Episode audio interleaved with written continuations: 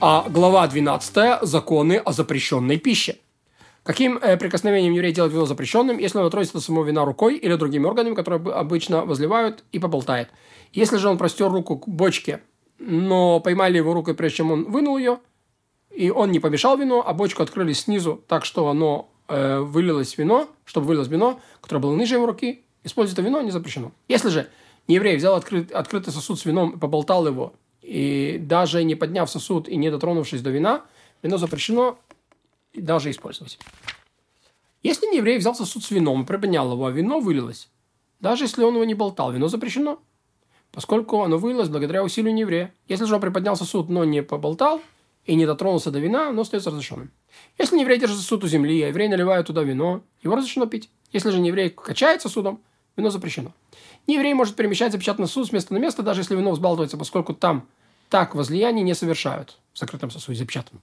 Если еврей принес бурдюк с места на место, держа горлышко в руке, то все равно, как был бурдюк полным или нет, вино не разрешено пить, даже если оно, э, то вино из него разрешено пить, даже если оно взбалтывается. И если же еврей принес открытый глиняный сосуд, полный вина, его запрещено использовать за опасение, что еврей коснулся его. Если же сосуд был неполным, а использовать вино все еще разрешено, но если только не еврей его не взболтал.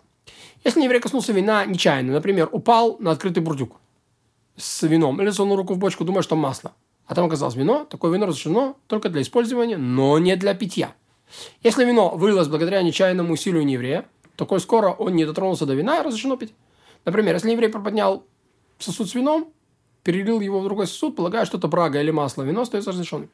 Если еврей вошел в дом или лавку, чтобы попросить вина, протянул руку в поисках, в поисках коснулся вина – оно запрещено для использования, поскольку он имел в виду найти вино, и это не считается нечаянным прикосновением. Если бочка треснула по длине, не еврей первым подошел к ней, охватил ее, чтобы она не развалилась. Вино разрешено лишь для использования. Если же она треснула по ширине, и не еврей охватил за верхнюю часть, чтобы она не упала, вино разрешено пить, поскольку вино сохранено не усилием нееврея. Если не еврей упал в яму, где бродит вино, его вытащили оттуда мертвым, или же не еврей шестом мерил яму с вином, или же шестом вынул оттуда муху или осу, или же хлопал рукой по горлышку бочки с бродящим вином, чтобы сдержать брожение, или же взял бочку в ярости и бросил в яму с вином. И э, вино разрешено для использования. Если же не еврей упал в яму с вином, и его вытащили живым, вино запрещено даже использовать.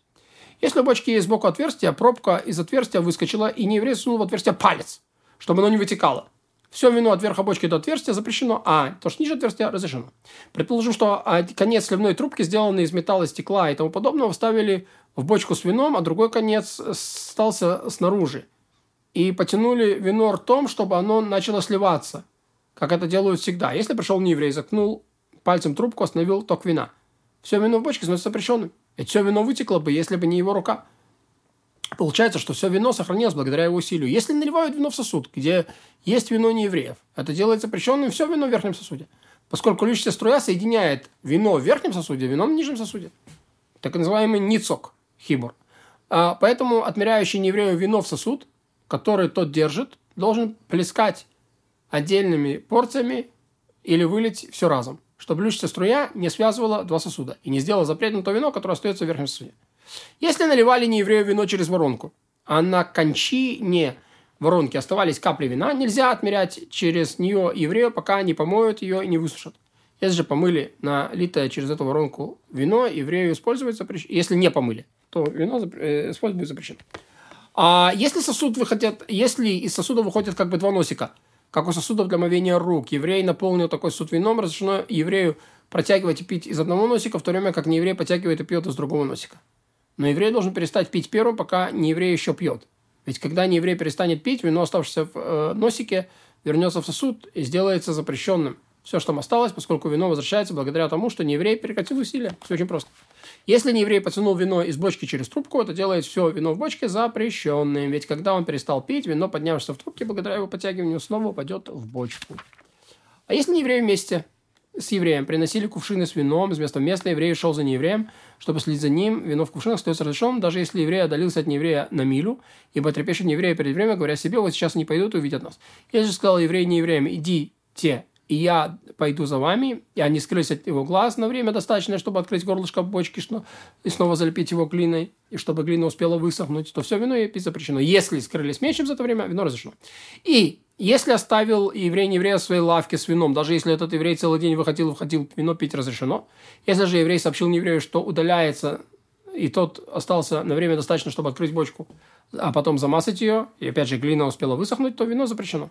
Но если поставил еврей свое вино на телегу или на корабль не еврея, а сам отошел в город по своим делам, вино пить разрешено. Если же сообщил он не евреям, что удаляется, и тот остался на время, и, и, и тот остался на время достаточно, чтобы открыть бочку, замазать, чтобы глина высохла, вино запрещено. Все эти, э, все это сказано в запечатанных бочках, если же они открыты, то даже когда хозяин еврей не отлучается на долгое время, только скоро он сообщил евреям, что удаляется, вино запрещено, потому что без проблем можно выпить, и никто не узнает. Если еврей ест не евреем, выходит, э, ставя, и выходит, ставя открытый сосуд с вином на столе, другой открытый сосуд с вином на стойку, и то, что на столе запрещено, то, что на стойке разрешено. Если же сказал еврей не еврею, наливай и пей, все открытое вино в доме запрещено. Если еврей был пил с неевреем, услышал звуки молитвы в синагоге и вышел, разрешено открытое вино, поскольку нееврей говорит, вот сейчас он вспомнит про вино и быстро вернется и обнаружит, что я трогаю его вино. Поэтому он не двигается с места, становится запрещенным только то вино, которое перед ним. Если не евреи, евреи живут в одном э, дворе, и оба вышли в спешке на улицу посмотреть на жениха или оплакивание мертвого, и нееврей вернулся и запер вход во двор, затем пришел еврей, открытое вино в доме еврея остается запрещенным.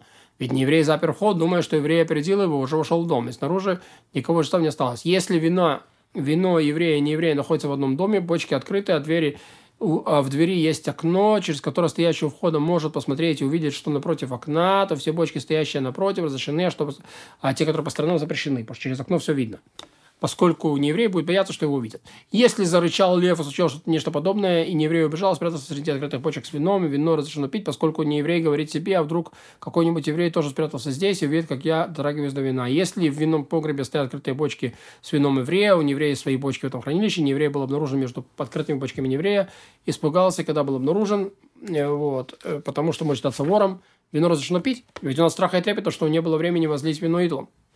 Ведь от страха и трепета у того не было времени возлить. А если же он не может считаться вором, ведет себя уверенно, вино запрещено. Если же среди бочек обнаружен еврейский ребенок, вино так или иначе пить разрешено, потому что он идолом еще не возливает. Если отряд воинов вошел в город с миром, вино во всех открытых бочках и лавках запрещено, а в закрытых разрешено. А во время войны, если отряд напал на город и прошел дальше, и в тех и других разрешено, поскольку у воинов нет времени возливать вино идолом. Если у нееврея обнаружили стоящему ямы, где бродит вино, это вино заложено ему в обеспечение долга, евреям оно запрещено, ведь сердцем он воспринимает это вино как свое и может простереть руку и возлить его идолам. И если же не заложено ему это вино, пить его разрешено. Если на торжестве у евреев присутствует еврейская блудница, вино остается разрешенным, поскольку она трепещет перед хозяевами и не дотрагивается до вина. Если же еврейская блудница присутствует на торжестве евреев, вино, что стоит перед ней в ее сосуде, пить ей запрещено, поскольку они могут трогать его без ее ведома. Вот. То есть э, они не будут считаться все религиозными взглядами и будут трогать. Если в винодавиле обнаружено, обнаружили не евреи, а там есть остаток вина достаточно, чтобы смочить кисти рук, так что сможет намочить другую руку, нужно всю давильню почистить и просушить. Если нет такого количества, то нужно просто помыть и да, это дополнительная защита. Если бочка с вином плыла по реке и была обнаружена напротив города, и большинство евреев, вино не разрешено для использования. Если же напротив города и большинство не евреев запрещено. Если в неком месте большинство торговцев евреи, а там обнаружены большие сосуды полные вина, такие, в которые обычно наливают вино, только торговцы, то вино в них разрешено для использования. Если бочку открыли воры, а большинство воров в городе евреи, вино разрешено пить. Если же большинство воров не евреи, то вино запрещено.